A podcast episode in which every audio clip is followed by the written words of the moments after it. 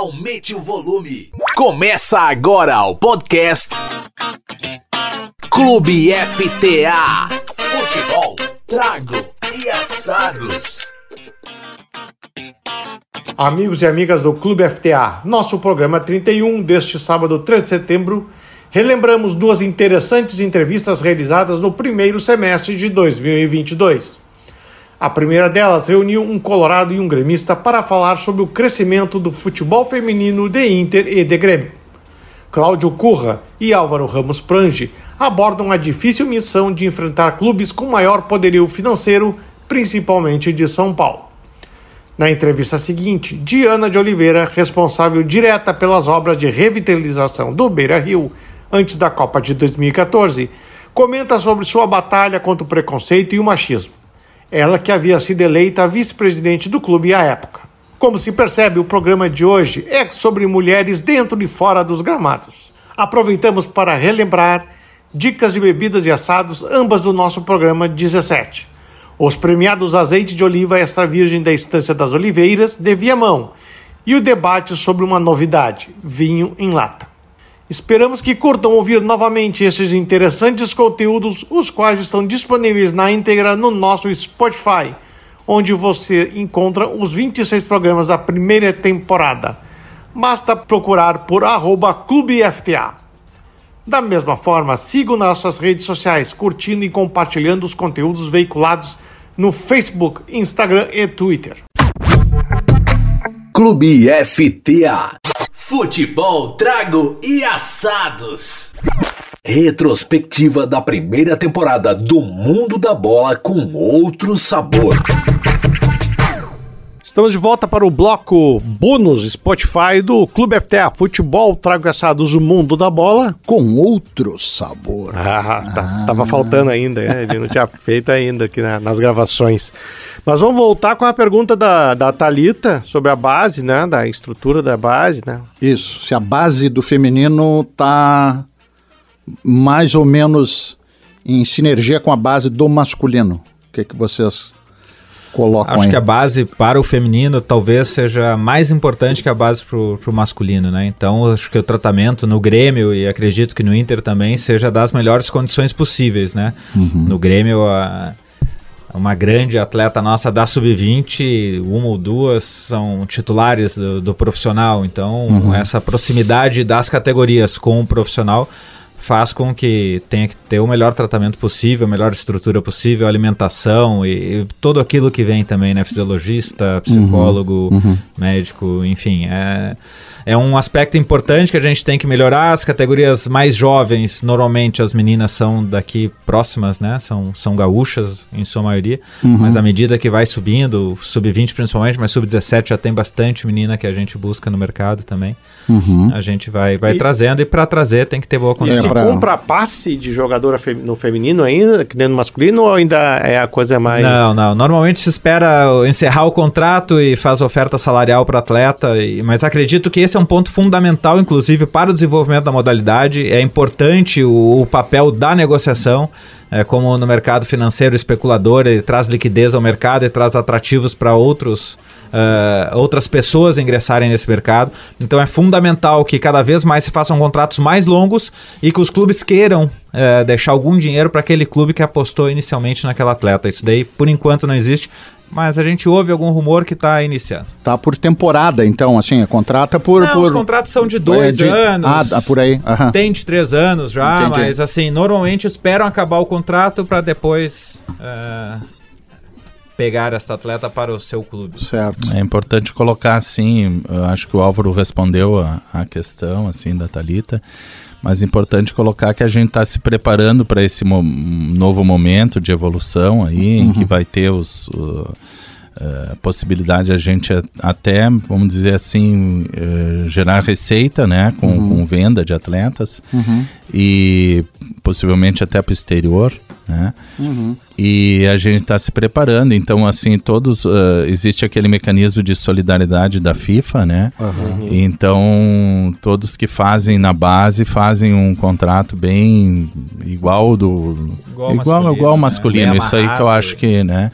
Acho que isso que eu acho que quando tu colocas assim, a, além da gente dar a condição igual, a gente também está se preparando para poder usufruir dessa condição, né? Então a Perfeito. gente tá, tá assim com todas as a parte, vamos dizer, jurídica da desse processo está toda bem embasada, bem tranquilo para, né? E que seria um outro salto, acho que também na modalidade, É, né? A partir é. do momento que tiverem essas negociações e os clubes vislumbrarem, além do ganho que tem em sócias, em Claro. venda de, de camiseta, tem possibilidade em novas vestimentas, em Uhum. marketing, em marca, pode ser lucrativo, Pode muito ser lucrativo o de- futebol aham, feminino. claro. Aí é um outro salto que a gente vai ter e, enfim, é um Sim. mercado, né, que os salários Uhum. a cada ano evoluem muito a partir O desse que, que é o momento, orçamento então. hoje de Pois é, qual é a folha feminino? salarial mais ou menos aí? do- É, é boa, boa.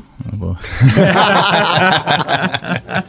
Segredo de Pode melhorar, pode Não, melhorar, pode melhorar, pode melhorar. Estamos melhorando. Não, não pior, vou dizer que é segredo porque tem, tem nossa Sim, tem. visibilidade lá, né? No, na transparência, E, né? na transparência, né? Uhum. E tem um orçamento que é dado, que é aprovado pelo Conselho Deliberativo, né? Uhum. Esse ano é, é próximo de 4 milhões, né? Uhum. O que é insuficiente para a gente poder fazer Um trabalho. um trabalho mais ah, adequado. Uhum. Até assim, uma co- coisas assim importantes de se dizer, que nem eu falei do mecanismo de solidariedade da FIFA, Sim. no momento que tu tiver um problema no feminino, ele reflete lá no masculino. Uhum. Tudo é futebol, Claro, claro. tá? Então assim, então isso a gente tem que estar sempre eh, de olho, né? Então no momento que tu eh, Qualquer risco de imagem é, É, risco do clube, né? isso, Tal qual o masculino é um risco então, do clube. então tu tem que estar sempre eh, fazendo valorizar isso, se, com- tentando melhorar o, o- Mas a gente tenta melhorar o valor com- por meio de receita e não, Sim, não sim. tentando. Mas pra ter uma ideia, pra né? fugir da dupla Grenal, então mais ou menos o orçamento do Corinthians é um milhão mês. Um milhão um mês? É. Olha. E o do Flamengo é esse um pouquinho mais. É, tá? o Flamengo tá entrando forte também no futebol feminino e, e vai acontecer essas mexidas de mercado agora justamente pelo aumento de visibilidade, né? né? Clubes Muito tipo bom. Real Brasília tem um orçamento legal porque tem um investidor que, né, que entrou lá e tal. Então as coisas vão, vão crescendo, vão evoluindo, né? Então a gente também não pode ficar para trás, senão Claro, claro. É, a segunda divisão ó, tá aí, né, para todos, né? Então a Perfeito. gente é um campeonato muito disputado, é um campeonato em que às vezes uma, uma vitória te leva lá para cima e uma derrota te deixa à mercê de um, de um, né? Então O, o Inter já está classificado, né? Tá, o, o Grêmio está ali oitava. brigando, né? O Pra... Grêmio É, tá a gente brigando tá brigando. oitava, pra A gente tá brigando. Qual é, a qual é assim, a perspectiva até final do ano? O que, que a gente pode vislumbrar aí? Qual é a expectativa do, do- dos desafios do feminino até o final de, de 2022? O que, que vem pela frente? Tem o, o termino brasileiro Eu e tenho, eu tenho as finais do, do Sub-20. do né, sub-20. que é a nossa, assim, é, tá aí, né? Em 15 dias a gente vai ter a resposta e a gente tá muito é, imbuído de, de conquistar esse, esse título, né? Uhum. Respeitamos porque a base do São Paulo é a, é a base, sempre foi a melhor base do Brasil, até a gente começar a se meter ne, Uhum. Sim, sim, com sim. eles, né? Aham. Então a gente respeita muito, mas acha que tem condições de, de Fazer ser frente. campeão, isso aí. Uhum. E tem os gaú o gauchão, né, de, de base, talvez saia uma competição, né? Sim. Mas tem o gauchão, que a gente espera ganhar o Grenal. Tá incomodando isso do Grêmio, né? De não ganhar Granal no... No, no Incomoda, feminino? né? Não dá pra dizer que, que não incomoda, mas é, é, faz parte, acho que, do crescimento da modalidade e de coisas que a gente tem a melhorar. A gente, Uhum. cada derrota, a gente tem que olhar e perceber o que, que tem que evoluir e, e tomar lições disso, né? Acho que também tá chegando o momento Quase que isso empataram daí- ali o Granal, né? No finzinho do brasileiro, né? É. O Acontece goleiro do Inter fez uma defesa ali. que- É, é verdade, monstruosa. E Mas na- é isso, acho que é o final do Mas- Campeonato é, Brasileiro. mas é- aí a série Então, é o um segundo nossa, né? A semestre série é A1 meio um até pouquinho setembro. mais, mais... Não, não, a nossa, Não? Não, é a série as A1, finais né? do Ah, tem, né? ah, tem a 1 toda Ah, ainda. então que- a 1 agora vira a Fórmula Fraga, né? Faltam duas rodadas, e depois vira a Fórmula Fraga. Primeiro contra o oitavo. Ah, e tá, mas vai até- vai até um- setembro. Vai até setembro. Bom, tem Copa também, né? Tem eleições, tem Então Copa. a tem gente o espera então. até setembro tá, tá bem colocado aí. Uhum, Deus quiser levantar uma taça E o aí. estadual, Seria. que mês é o estadual? O estadual começa em julho agora, mas a primeira fase a dupla Grenal não participa, entramos na segunda e depois semifinal e final, vai até novembro, eu acho, o acho gauchão, né? Quantas equipes tem no. Gauchão? São Sabe? 10 equipes. 10 equipes? Aumentou um pouquinho, ano passado foi... Não, aumentou. E a federação né? dá um bom suporte, assim. É, para Grêmio Inter talvez não seja o ideal, mas para clubes do interior, assim, ela paga logística e paga algumas despesas importantes, assim. É um campeonato que se presta para fomentar no interior. O, Talvez para nós a gente desejasse ter mais enfrentamentos de alto nível, né, para nos preparar já para o próximo ano, né. Ah, também tem que ver se vai ter a Ladies Cup esse ano, né? E, É, e como é que vai eles, ser. eles nos colocaram que não, não iriam nos convidar no primeiro momento. É, tem que ver. Tem alguns campeonatos também de final de ano, assim, que são Sim. importantes. Meio mas- torneio, assim, mais curtinho? É, É. E talvez alguma surpresa, porque nós estamos junto com a federação tentando montar alguma coisa eh, maior assim do que só Grenal, né? Talvez trazer clubes Ah. aí e fazer um torneio aí. Que Né? É, legal. fazer um torneio Uma aqui. Copa Sul, alguma coisa assim. É, repente. talvez É. até- trazer alguém de fora, talvez né? até Boca uma Mercosul, é, assim. exato, legal. exato. Pô. Ampliar um pouco o horizonte pra gente ter embates mais, inclusive serve para prospectar É. atletas e intercâmbios. serve pra Aí tudo, né? coisa. E Fomentar também o visibilidade, torcedor, né? visibilidade Visibilidade, geral, É né? diferente, é. Muito Ah, bom. mas para isso precisa patrocínio, precisa- Claro. então a gente tá, tá lutando para isso. Bom, nossos microfones estarão permanentemente abertos aqui para o futebol feminino. Aliás, protagonismo feminino é uma característica nossa aqui do, do programa, né? A gente já entrevistou muitas mulheres, a Thalita cuida das nossas redes sociais, a gente já, já teve, tivemos muitas comentaristas, agora a gente parou um pouquinho por causa do futebol brasileiro. Vamos fazer uma análise aí do, do, do primeiro turno. Acho que vamos voltar com os comentários. Porque como a gente faz um programa gravado, a gente sempre fica naquela, né? Pô, nosso programa vai ao ar 10 dias depois, aí o cara fez um comentário. E, às vezes perde um pouquinho, né? Mas agora vamos fazer um balanço do primeiro turno do Brasileirão, fazer Série A e Série. B e tal. E vamos tocar, né? Então a gente gosta aqui muito de falar sobre É que futebol é As dinâmico, mulheres. né? A gente fala o hoje, amanhã a futebol. verdade é outra. Exatamente. Aquilo que estava assim limpo de cristalino, opa, né? Já É, não é bem assim. também, eu agradeço. Imagina. né, junto com o Álvaro muito a, a oportunidade. Estamos também abertos aí, inclusive para atletas ou nossos, nossos treinadores. Tem a, a Patrícia Guzmão e. Maravilha. E, o, o Salgado aí para fazer, né, Maurício Salgado, para fazer aí um, de repente, um, Um bate-papo. Um bate-papo acho que todo seria- que seria bem legal, é, e seria legal. Fundamental para o desenvolvimento Que de são- toda essa história do futebol feminino que vem encarregado de aspectos são, sociais treinado- importantes. É é, são treinadores assim que estão despontando assim né Uhum. Eh, o Maurício pela posição que está agora no, no brasileiro e a gente Uhum. espera que isso aí até melhore a Patrícia chegou em vice na, na primeira Copa do, do Brasil aí que teve né então Uhum. acho que a gente tem que valorizar esses nossos Maravilha.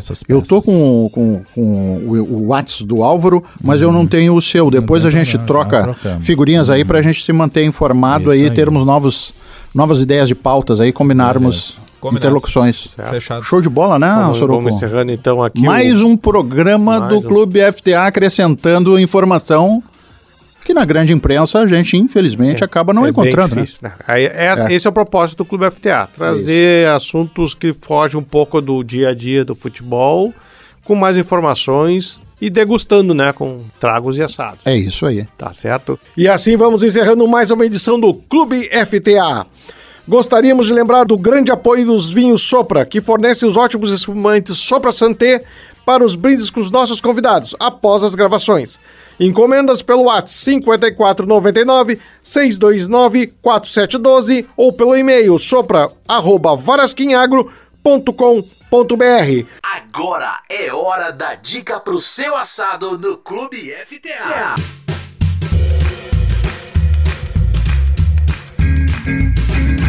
Pois, meus amigos e amigas do Clube FTA, estamos chegando com aquela nossa dica sempre especial sobre o mundo dos assados. E por que estou dizendo mundo dos assados? Porque este universo vai muito além da carne e da brasa. Já falamos aqui sobre verduras, frutas é, diferentes, já falamos sobre carne de é, frango, de ovino, de, de, é, de suíno, então esse universo é grande. E a gente tem que falar também dos acompanhamentos, né? Então o meu papo com vocês hoje aqui é sobre um elemento muito importante dos acompanhamentos, que é o azeite de oliva.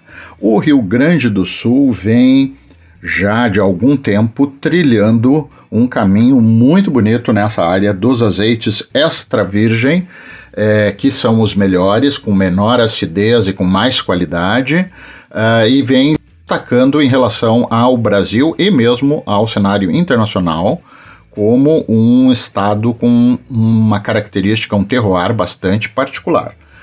O número de produtores vem aumentando, as safras crescem ano a ano e a qualidade dos nossos azeites também. Pois eu queria falar de uma de um produtor ou de uma marca que vem é, é, surpreendendo no universo dos azeites é, de oliva extra virgem, que é a Estância das Oliveiras, que pertence está dentro do complexo da Quinta da Estância, aqui pertinho de Porto Alegre, em Viamão, a 18 quilômetros da capital gaúcha. Pois a Estância das Oliveiras é um projeto que resulta da visão é, que o, o, o, seu Lucídio, que é um dos criadores da, da, da, da Quinta da Estância, junto com a sua esposa, há 30 anos atrás, né, o seu Lucídio é, teve agora com as oliveiras, a questão de 15, é, menos de 20 anos, também uma visão de que era possível plantar oliveiras ali na região de Viamão, que não está definitivamente na metade sul, que é considerado o, o espaço, o território é, ideal para cultivar oliveiras, né? que é onde tem, se, tem a maior concentração de produtores do Rio Grande do Sul. E aí o seu Lucídio acreditou nisso e foi em frente e de maneira que uh, os azeites Estância das Oliveiras vêm sendo reconhecidos não só nacional como internacionalmente. Agora mesmo, no mês de maio, o, o, o, os azeites, cinco azeites diferentes da Estância das Oliveiras, receberam prêmios num, numa, numa competição nos Estados Unidos, que é considerada uma das mais importantes é, é, do mundo, e também na Itália. Né? Nos Estados Unidos é um concurso realizado em Nova York que premiou um blend exclusivo e o blend signature da Estância das Oliveiras. Ambos receberam é, medalhas nesse, nesse concurso. Uh, uh, e na Itália, que tem o EVO, que é um dos mais famosos do mundo, realmente um dos mais relevantes é, nesse segmento, o Arbequina, o Blend Signature, o Blend Los Dos, o Blend exclusivo e o Coroneik, que são todas é, é, diferentes. É, é, é como que eu vou dizer para você? São diferentes é, tipos de, de azeite que são produzidos de acordo com a, a, a, a azeitona, né? Com a sua. eu não sei se o termo certo seria espécie, ou está me faltando o termo aqui, certo? Mas enfim, o azeite coroneik é feito com esse tipo de azeitona, o azeite arbequina, e cada uma delas tem uma característica diferente. Então a Estância das Oliveiras está fazendo aí uma festa em cima dessa conquista, que é realmente muito importante, muito significativa, e como eu disse, ela está dentro de um universo, é, de um empreendimento que lá em 1992 é, foi visionário também, surgiu na época da Rio é, 92, com toda uma proposta de valorização e de educação ambiental, que é a Quinta da Estância também um dos que se destacou em várias iniciativas pioneiras no Brasil no turismo é, de didático, de, de com, com, com pedagógico, enfim, né? E agora uh, o seu Lucídio e os seus filhos estão uh, à frente uh, dessa iniciativa do cultivo de oliveiras, inclusive com há algum tempo já com um lagar próprio. O lagar é o, o, o digamos assim, o, a estrutura industrial para processamento das azeitonas, das olivas, né? Antes eles faziam essa parte da industrialização e envasamento com uma outra empresa terceirizada e já faz algum tempo eles estão com um lagar próprio que pode inclusive ser visitado ali na quinta da estância. Então eu sugiro para vocês que procurem a Estância das Oliveiras aí nas redes sociais, né? É, Estância das Oliveiras é, sem o acento circunflexo no, no Instagram e no Facebook Estância das Oliveiras Oficial. E parabéns ao seu Lucídio e à sua patota lá da Quinta e da, da Estância das Oliveiras por essa brilhante conquista. É um azeite maravilhoso para temperar aquelas aquela cebolinha, aquela salada de tomate que você for fazer, ou a salada de batata, ou para colocar por cima do queijo coalho e botar um pouquinho de orégano, enfim, azeite de oliva, meus amigos. Ah, importante para botar em cima do daquele lombinho um pouquinho antes de servir e mais o queijo ralado, é um, uma harmonização maravilhosa. Falou, meus amigos? Então retornamos para o nosso querido é, CEO e âncora do programa Jorge Soruco. Vai lá, Soruco. Clube FTA. Retrospectiva da primeira temporada do Mundo da Bola com outro sabor. Retornando para o terceiro bloco dessa conversa com a Diana, aí vamos falar do Beira Rio, do gigante, da reforma do gigante para sempre. Na abertura a gente digo, faço uma pergunta, Diana. Tu acha que essa qualificação que se fez no estádio para Copa do Mundo, isso ajudou a trazer as mulheres mais para o estádio? Com certeza. Todos os critérios de segurança, de hospitalidade, capacidade de proteção física da pessoa, isso teve um, uma evolução, assim, foi um salto. Um salto. Tanto que no orçamento da reforma do Beira Rio, a parte de instalações que contém boa parte desses itens que eu mencionei, chegou a 50 milhões de reais. Então, ah, teve uma participação bastante relevante o fato de o estádio se tornar atrativo, se tornar acolhedor para quem não fosse um machoxô, digamos, né? para quem não tivesse um comportamento medieval como era antes da reforma. Foi bem importante, sim. Tu sabe que, agregando aqui um, uma informação, eu sou deficiente, né? E eu, eu sempre fui a estádio, desde que vim morar em Porto Alegre. Muito louco, né? Eu usava duas, uso duas bengalas e tal, mas a partir da reforma do Beira Rio, a coisa mudou de categoria também para as pessoas com deficiência, né? E inclusive agora que eu estou entrando numa fase mais complicada ainda da minha da polio, que é a tal da síndrome pós-polio, em que eu provavelmente vou ter que usar cadeira de roda. Então eu já sei que lá no Beira Rio é tranquilíssimo, porque a toda, toda a estrutura de acessibilidade, as rampas e a própria estrutura de pessoal é muito eficiente. Então são, são muitos agregados de valor que o estádio é, revitalizado trouxe para, uh, uh, para a torcida, ainda que eventualmente algumas pessoas reclamem de uma de certa elitização, né, Diana? Sim, é, mas esse manifesto da elitização. Bom, primeiro vamos falar da, da acessibilidade. O que eu acho, Ricardo, que foi fundamental no pós-reforma é bastante. Que é, que é relevante, que é fundamental mesmo. É, são as rotas de evacuação do estádio. Uhum. Porque anterior à reforma, numa situação de sinistro, uma pessoa com dificuldade de locomoção passaria maus bocados para conseguir evacuar do estádio. E essa é uma grande conquista, né? Com relação ao que se chama de elitização, eu acho uma, uma colocação assim injusta de certa forma, porque primeiro a esmagadora maioria dos frequentadores do Beira Rio pré-reforma são os mesmos do pós-reforma. O Beira Rio ele, ele é um estádio para os sócios e sócias há bastante tempo, desde a campanha de 2005 houve essa transformação, né? E um clube que pretende se colocar como numa situação de competitividade, de almejar títulos, há muito tempo no futebol brasileiro, precisa desse recurso do sócio ou da bilheteria. Claro. É, não é suficiente, especialmente clubes que não estão dentro do eixo Rio-São Paulo, né? A gente não, não tem a mesma receita de televisionamento, a gente não consegue as mesmas cifras de patrocínio. Então, esses clubes dependem muito da participação popular e a maneira é essa, é com a mensalidade de sócio, é com a bilheteria. É. E, e também, assim, ela, essa, essa colocação de que, de que houve uma elitização no, no pós-reforma, ela não compreende muito a experiência do torcedor que que ela acontece no momento que a pessoa sai de casa para ir para o estádio.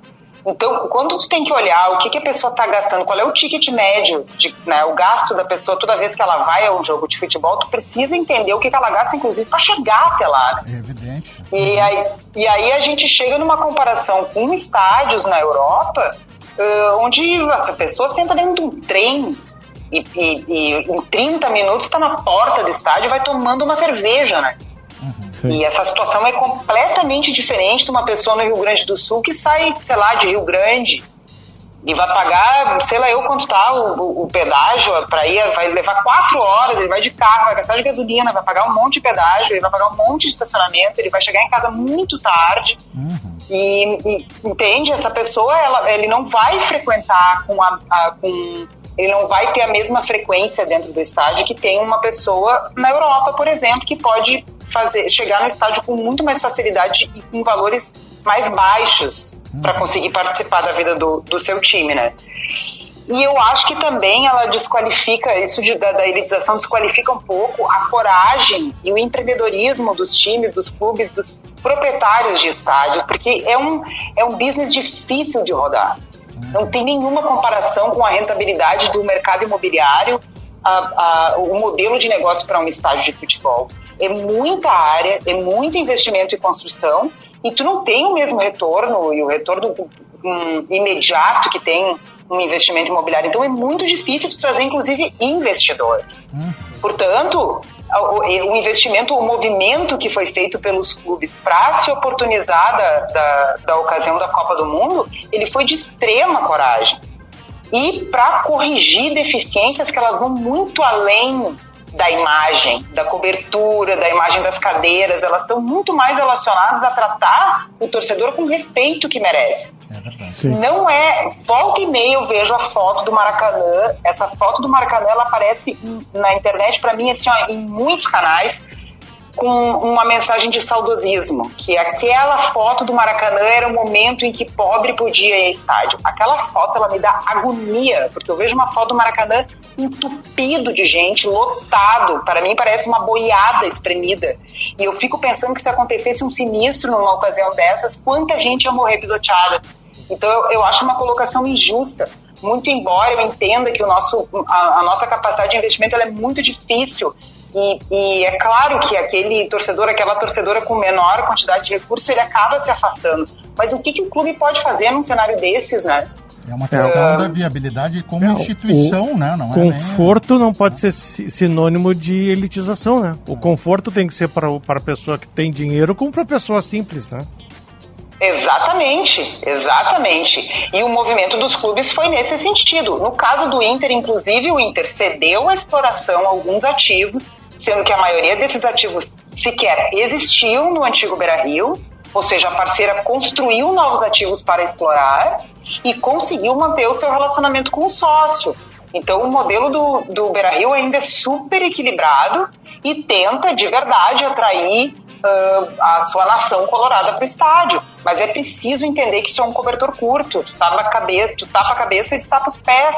E o clube está fazendo o máximo que pode, né? Diana, a, a, voltando um pouquinho para o, o, teu chão mais assim é, profissional, a coisa mais da obra, é, da, da, da, toda a reforma, toda. Como é que foi? Isso deve ter sido um. Não sei, tu conseguia dormir, hein? Tu, provavelmente tu não dormia, tu chegava em casa e morria na cama e no outro dia alguém ia lá e te ressuscitava, porque eu imagino que o estresse, o cansaço é, lidar com não sei quantas pessoas deve ter sido qualquer coisa, né? E apro aproveito e já faço uma junta aqui. Tu achas que teriam terminado a obra se fosse com recursos próprios? Jamais teriam conseguido uh, o fluxo financeiro de uma obra dessa dimensão ele não, não teria como comportar num modelo de recursos próprios, porque o clube não tinha a quantidade de recurso necessária em caixa, né? E ainda assim houve um movimento do clube de conseguir em algumas instituições financeiras viabilizar né, o recurso diretamente pelo clube, mas nenhuma instituição fiduciária dá o recurso diretamente para o clube porque é difícil tu tomar um estágio, né? Quando tu coloca o, o, recurso diretamente no empreendimento, onde tu tem condições de tomar o empreendimento de volta, na ausência do pagamento, é mais fácil. Eu quero que você me apresente qual é o banco que vai conseguir tomar um estádio no clube. Sim, revender é o isso... estádio depois, para quem? Como é que é? Pra quem? Quer tomar Exato, o estádio para vender, é. fazer o quê? No... Quem é que vai Exatamente. comprar um estádio, né? Não é um, não é um imóvel no, no sentido é, ortodoxo do termo, né? É outra coisa, né? É outra coisa. E no, no modelo do, dos recursos próprios ainda tinha uma deficiência orçamentária, porque ele, aquele orçamento que apresentava, uh, se não me engano, 150 milhões de reais e, e o final, o custo total da obra foi só no estádio 270 milhões, não considerava os assentos, não considerava solicitações uh, provenientes da FIFA com relação justamente à parte de comunicação, instalações e tecnologia, que, como eu disse para vocês, chegou ao montante de 50 milhões. Então, não considerava que a cobertura eh, seria feita de maneira autoportante, ela tinha o, o, modelo de construção da cobertura era por cimbramento, então isso tomaria muito mais tempo para ser feito, ou seja, ela seria montada inteiramente em loco, no próprio canteiro de obras, no próprio estádio, isso inviabilizaria outras frentes, então levaria mais tempo. E o fluxo de caixa de uma obra precisava ser feita uh, num ritmo super acelerado. Então, tu tem que ter muito dinheiro em caixa para conseguir fazer dentro desse modelo. Então, o modelo de parceria estratégica foi fundamental para que ela pudesse ser executada com qualidade e em tempo. Disso eu não tenho dúvida. Diana, eu estava pensando, é? eu estava pensando aqui que o, o cidadão que estava ponteando isso, o senhor Vitório Pífero, não conseguiu fazer o estrago naquele momento, mas foi fazer alguns anos depois, né? Parece que ficou. Ah, é? Vocês não, vocês não me deixaram fazer com recursos próprios para terminar, para a coisa ficar parada no meio e eu conseguir quebrar esse clube? Me aguardem que eu vou voltar e eu quebro logo ali adiante. E ele quebrou. Mas, Diana, olha só. Mas, olha mas, só. mas, pelo menos, mas pelo menos o estádio estava pronto, né, Ricardo? Exatamente. E aqui, claro. ó, ao, fim ao, ao fim e ao cabo, ainda preciso fazer uma manifestação.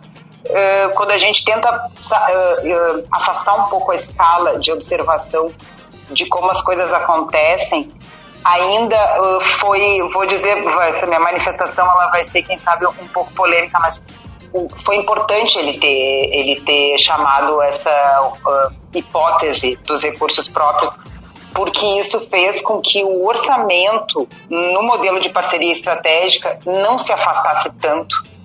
Então a gente acabou tendo algum poder de barganha para fechar o modelo em parceria estratégica, porque existia, bem ou mal, ainda que incompleto ou deficiente, um, um, um, orçamento que considerava por recursos próprios. Então, para alguma coisa serviu aquela loucura toda do Vitória.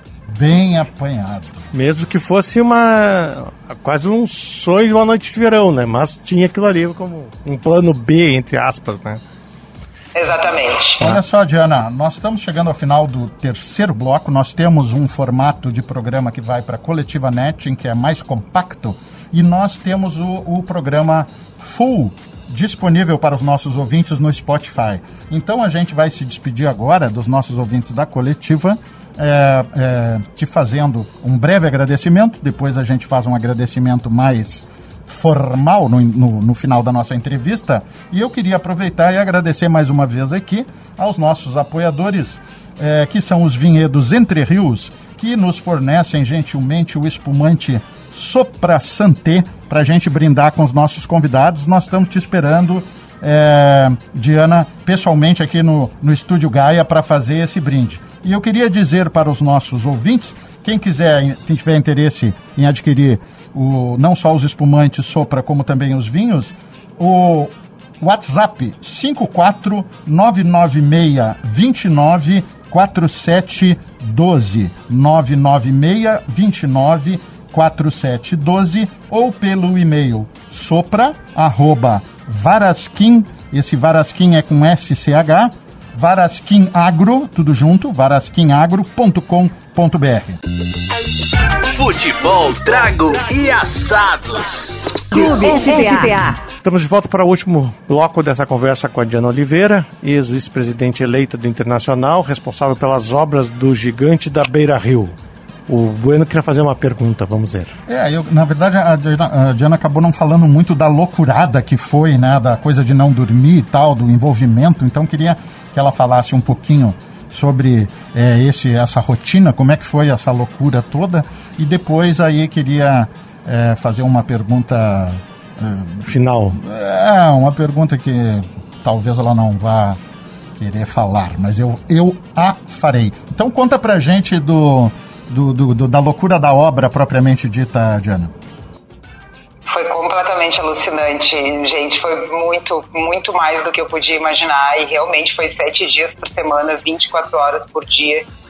E eu lembro que quando encerrou, quando eu saí do clube no início de 2015, a minha alegria era ficar longe do telefone. Eu não podia ouvir, eu não podia botar o meu telefone no ouvido porque ele não parava de tocar o dia inteiro, assim, foi completamente surreal a quantidade de compromissos e o tamanho da responsabilidade e a quantidade de, de compromissos, assim, uh, eu até hoje não sei como é que a gente conseguiu, parece uma coisa meio de maluco, assim, tu não, só não tendo mesmo toda a noção do que, que seria para se dispor a cumprir um, um papel desses, assim, porque é, é alucinante. Sim, Muito que... embora eu agradeça os aprendizados, porque foram muitos aprendizados. Eu aprendi tudo sobre gestão, tudo sobre gestão de um clube de futebol, tudo sobre execução de, um, de uma obra de grande porte e serei eternamente grata a essa oportunidade. Mas uh, tem um preço, foi alto. Paguei, pelo menos. É, porque não é para quem não é da área, não era só o dia entregou, inaugurou o estádio terminou o serviço. Não era, né? Tinha todos os entregáveis depois, todo um, todo um pós-obra, né? Exatamente. Tinha todo um. A gente, nós fizemos 90 vistorias. Nós uh, segmentamos as vistorias de entrega para que a gente conseguisse olhar com todo o afinco e a atenção que, que demanda a entrega de um projeto dessa monta. E foram mais de 9 mil itens uh, vistoriados, então foi, foi bem tenso, assim. Sendo que a época da, da execução, e teve um momento ali dos, do primeiro ano uh, que foi muito difícil, porque o primeiro ano eu convivi o ano inteiro. Pelo menos assim, ó, o, o ano da negociação do contrato, que foi todo o ano, que foi em 2011, e aí o ano de 2012 foram dois anos muito difíceis, porque dentro do, do nosso universo Grenal era todo dia uma colocação que elevava a obra da, da Arena, porque era um projeto novo, e desqualificava a obra do Beira Rio. E nós enfrentamos também essa desconfiança pública e generalizada. Então foram anos de, de muita luta mesmo, de verdade.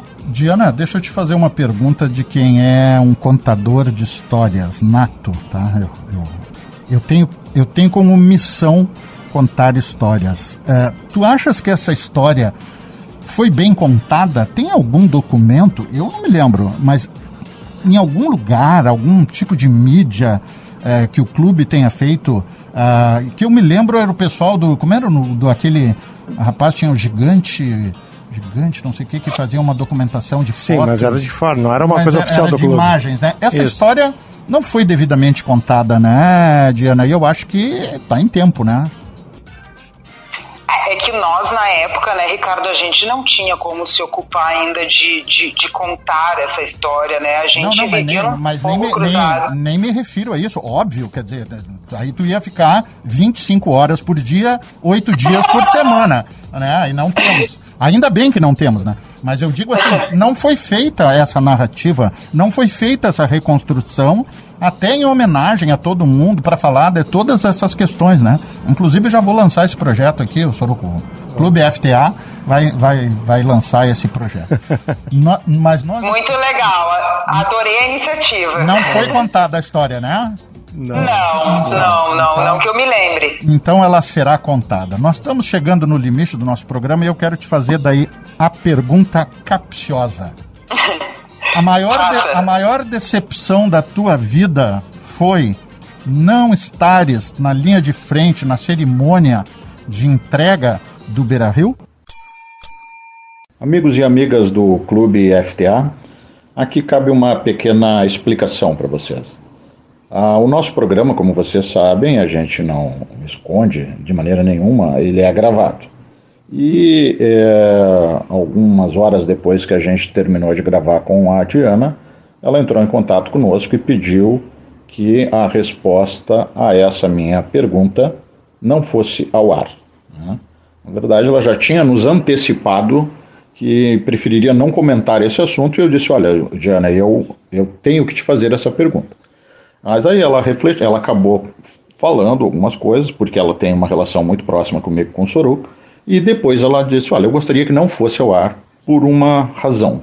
É, eu considero esse assunto encerrado. Eu não gostaria de reabrir o tema. Para mim, passou, deu. Ah, então, em resumo, pessoal, a Diana não quis falar sobre o episódio. Eu não poderia contrariá-la, né, Soruco? A gente não, conversou não. sobre isso, não teria como a gente expor a Diana para fazer um, um sensacionalismo, qualquer coisa que o valha. Mas nós estávamos próximos, nós acompanhamos os fatos. Então, é, o que nós queremos deixar muito claro aqui para os ouvintes do Clube FTA é de que o Internacional protagonizou um fiasco foi uma deselegância o que fizeram com a Diana, especialmente, mas com outras pessoas que estiveram envolvidas diretamente na no todo o trabalho de dois assim, anos. Sim, acho que cabe dizer, não internacional. As pessoas que comandavam Isso, isso, isso bem colocado, bem colocado. As pessoas que naquele momento estavam representando o internacional, né? presidente Giovanni Luiz e algumas outras pessoas, e eles, eles é, é, per, perpetraram um fiasco, uma deselegância com uma pessoa de um comprometimento, de, um, de uma capacidade de trabalho e de, de uma doação para o internacional que poucas vezes eu vi na minha vida. Mais do que isso, eles foram preconceituosos, eu não tenho nenhuma dúvida disso, Soroco. Né? A Diana é mulher, a Diana ocupou seu espaço, construiu a sua trajetória, como ela narrou aqui para os nossos ouvintes, e ela foi é, foi alvo de preconceito. Mais do que isso, meu querido amigo Soruco. Eu tenho convicção que os nossos dirigentes da época foram burros, eles cometeram uma burrice, porque veja bem, a oportunidade que o Internacional perdeu de dizer para o, para o mundo: olha só, gente, essa, essa obra aqui deve muito a esta mulher, esta jovem, talentosa, dedicada e coloradíssima mulher. Então a gente elege, né, o sócio elegeu uma segunda vice-presidente. Essa segunda vice-presidente, pela, pela sua característica pessoal e pela sua formação profissional de, de arquiteta e urbanista, dominou o tema, ajudou o internacional a se safar de N situações, fez, como ela contou aqui, mais de 90 vistorias, 9 mil itens. A guria se esfalfou. E aí, na hora H, ela não sai na foto. Olha, Soruco, eu, eu vou te dizer o seguinte: é, essa história precisa ser resgatada. Nós vamos, nós aqui do FTA, vamos tratar de resgatar a história de todo o processo, né? não apenas essa, essa, essa, esse momento xarope envolvendo a, a, a, Diana, que foi uma pisada na bola nos dirigentes na época, né? E eu, eu sou capaz de te dizer o seguinte, meu amigo Soruco. Possivelmente a gente teria a primeira mulher presidente do Internacional é, num, num, curto prazo após a, a, entrega das obras do Beira Rio. E vou te dizer mais: eu tenho convicção que os rumos do Internacional não teriam desaguado aonde desaguaram. Se a Diana tivesse sido é, eleita presidente, é. quem sabe um dia ainda ela vai ser. Com toda certeza. A, a, o que a gente fez foi trazer um pouco da, da verdade dos fatos para o grande público através do nosso programa. E ela sabe que conosco ela sempre vai poder contar.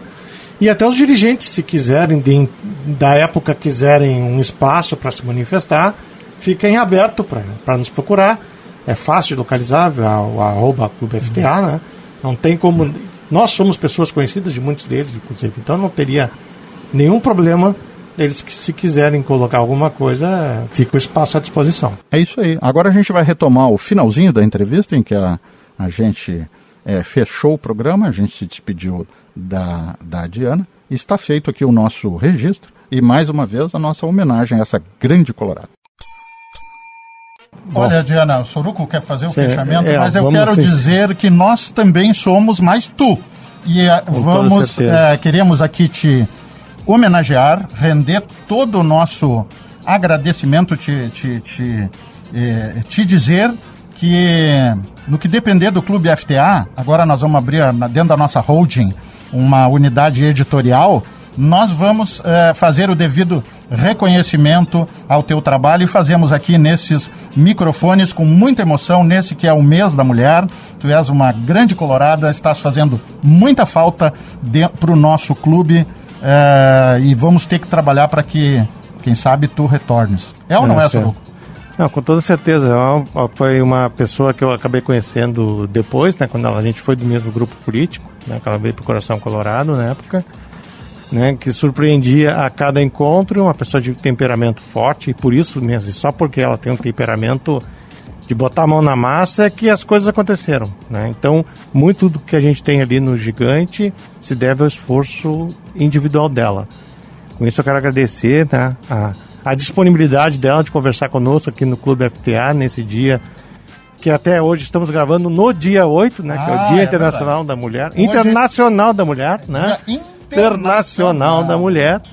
E deixar o convite aberto para que numa próxima oportunidade, aí quem sabe até aqui no, ela venha em Porto Alegre e a gente marque e faça uma nova, nova, um novo bate-papo com ela. Então, antes da Diana se despedir, a Diana fica mais uma vez convidada a estar aqui conosco para fazer o nosso tradicional brinde com os convidados das Vinhedos Entre Rios, que é o nosso apoiador, que nos fornece gentilmente os espumantes Sopra Santé. Quem quiser adquirir, é, WhatsApp 54996294712 ou e-mail sopra arroba varasquinagro.com.br. Diana, prazer falar contigo, até breve. Muito obrigado, Diana. Ah, eu agradeço demais o convite. Uh, o, o Soruco sabe o quanto eu fiquei empolgada quando ele me mandou mensagem, o quanto eu, eu aceitei na hora.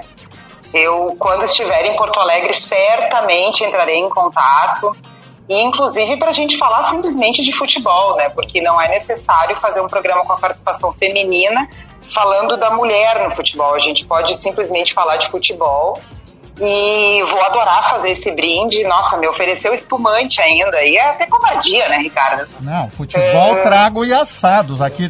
Até, ó, Diana. É, é, tem uma dica no programa 6 aí, se tu não tiver tido oportunidade, vai lá no programa 6 que tem uma dica de harmonização com carne suína. Beijo, querida. Até mais. Muito obrigado, Diana. Um beijo, um, um beijo muito grande para vocês. Parabéns pela iniciativa. Espero encontrá-los em breve. Grande abraço. Clube FTA. Retrospectiva da primeira temporada do Mundo da Bola com outro sabor. Hora de falar de trago. Amigos e amigas do Clube FTA, estamos chegando com mais uma dica de bebidas no nosso Clube FTA, Futebol Trago e Assados. Hoje a gente vai falar de uma, digamos assim, novidade que está chegando no mercado, que são os vinhos em lata. Eu não sei se vocês já repararam aí nas gôndolas do supermercado é, que tem saído, tem tido uma boa visibilidade ao menos, um vinho argentino chamado Cordeiro com Piel de Lobo. Esse vinho Malbec, é, que está aí na faixa dos 50, 50, 50 e poucos reais, também está sendo apresentado na versão em lata. É, latão, na verdade, 473 ml. Esse vinho é produzido por uma por uma vinícola que curiosamente se chama Mosquita Muerta. É, exatamente, de um cara chamado José Milan, lá de Mendoza, na Argentina, e ele botou o nome da vinícola dele de Mosca Morta, porque justamente o pessoal duvidava da capacidade dele de fazer ótimos vinhos e ele conseguiu. Então ele é um cara um pouco irônico. Já, vê, já se vê pelo nome do vinho também, né? Cordeiro com piel de lobo, que quer dizer lobo na pele de cordeiro, aqui em, em português. Pois esse vinho, em latão, está em torno de 29 reais. E eu fui perguntar para a nossa consultora Maria Amélia Flores Duarte o que, que ela achava. A Maria Amélia não é muito entusiasta não desse formato, viu? ela acha que dificilmente vai colar. Até lembrou que alguns vinhos em lata pegaram, andaram fazendo um bom é, um sucesso interessante aí durante o verão, é, especialmente para espumantes, porque em alguns ambientes é, de piscina, por exemplo, não se pode entrar com garrafa, então dava para entrar com esse espumante em latinha. Uh, mas ela não parece muito entusiasmada. Já eu conversei também, de outra parte, com o meu amigo Luiz Fernando Lopes Fernandes, o Billy, que é um grande apreciador de vinhos, não é um enólogo, obviamente não está no nível da Maria Amélia, mas gosta bastante, aprecia vinhos de buena cepa, como ele, ele mesmo diz, e o Billy deu de presente para a irmã, que normalmente é, toma vinho sozinha, ele deu um, um, um, presenteou com esse cordeiro com piel de lobo em latão, 473 ml. A irmã tomou e gostou, degustou, achou que é um vinho muito bom e é numa quantidade adequada para ela que bebe sozinha. Muito bem, aí eu fui atrás de outras informações, eu tinha aqui armazenada uma matéria sobre a Loving Wine, que é uma startup, é uma, uma empresa nova de 2021 aqui do Rio Grande do Sul, 2020, se eu não estou enganado, eles fabricam, estão fabricando vinhos em lata, em seis versões diferentes, né? Tem o vinho é, tinto, que eles chamam de red, depois tem duas versões do, do white, que é o é, tanto ele pode ser é, é com frisante como é, seco, né, dry, e assim como o rosé, também tem duas versões do rosé, um rosé seco e um, e um rosé frisante, e, mais, e, ainda, mais, e ainda por fim um brut. Uh, essa empresa captou recentemente num mercado, uma, através de uma ferramenta de captação de recursos de investidores é, em startups, né, empresas que estão iniciando com novas tecnologias, eles captaram nada menos que 2 milhões e meio de é, 398 investidores que apostaram no crescimento desse negócio, né? Então vamos ver, vamos acompanhar e vamos trazer para vocês, assim que possível, algumas novidades sobre esse mercado dos vinhos em lata. Eu confesso para vocês que ainda não experimentei, vou atrás e trago as minhas impressões num próximo programa. Legal? Voltamos com Jorge Soruco, aquele abraço. Clube. Um abraço e até semana que vem com mais uma edição do Clube FTA Futebol Trago Assados. O mundo da bola com outro sabor. Tchau. Clube FTA Futebol Trago e Assados. Todo sábado no Coletiva.rádio ou o dia todo no Spotify.